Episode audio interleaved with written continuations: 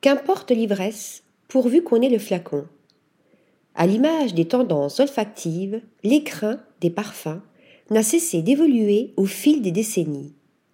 Depuis les années folles, marquées par Lalique ou Baccarat, les designers ont imprégné leur époque de leur créativité.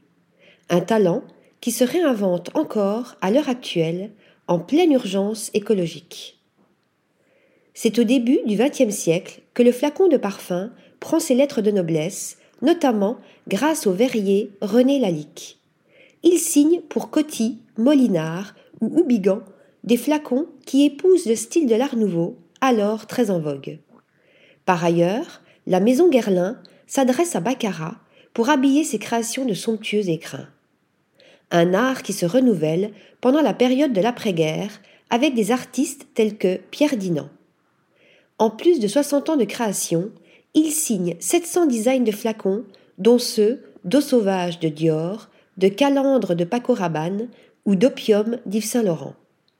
Depuis 2015, son petit-fils, Jules, œuvre à ses côtés, enrichissant le savoir-faire familial de la modélisation 3D. Ensemble, ils dessinent les flacons de marques confidentielles telles que Maison Rebacci ou les eaux primordiales. Si la parfumerie de niche innove sur le plan olfactif, elle bouscule aussi les codes du design. En privilégiant des flacons épurés, comme le fit Gabriel Chanel un siècle plus tôt, pour dépouiller le flacon de tout ornement afin de sublimer l'essentiel, le parfum. Les flacons de la marque Matière Première s'inspirent par exemple des fioles d'ingrédients utilisés par les parfumeurs dont le moule a été réalisé sur mesure par le verrier Walsterberger.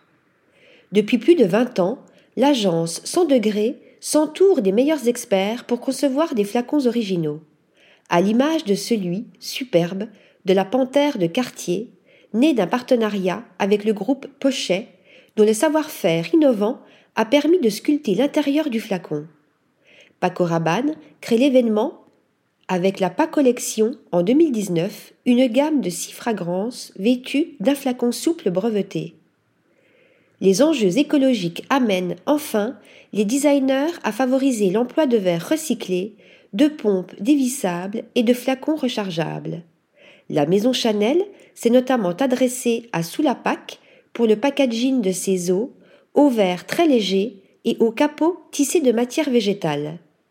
La marque a aussi lancé une édition limitée du numéro 5 en verre recyclé grâce au savoir-faire du groupe Pochet. D'autres innovations devraient encore voir le jour, à en juger par l'édition 2022 du salon LuxPack où plus de 450 exposants se sont engagés en faveur de l'éco-conception et de la durabilité. Article rédigé par Sophie Normand.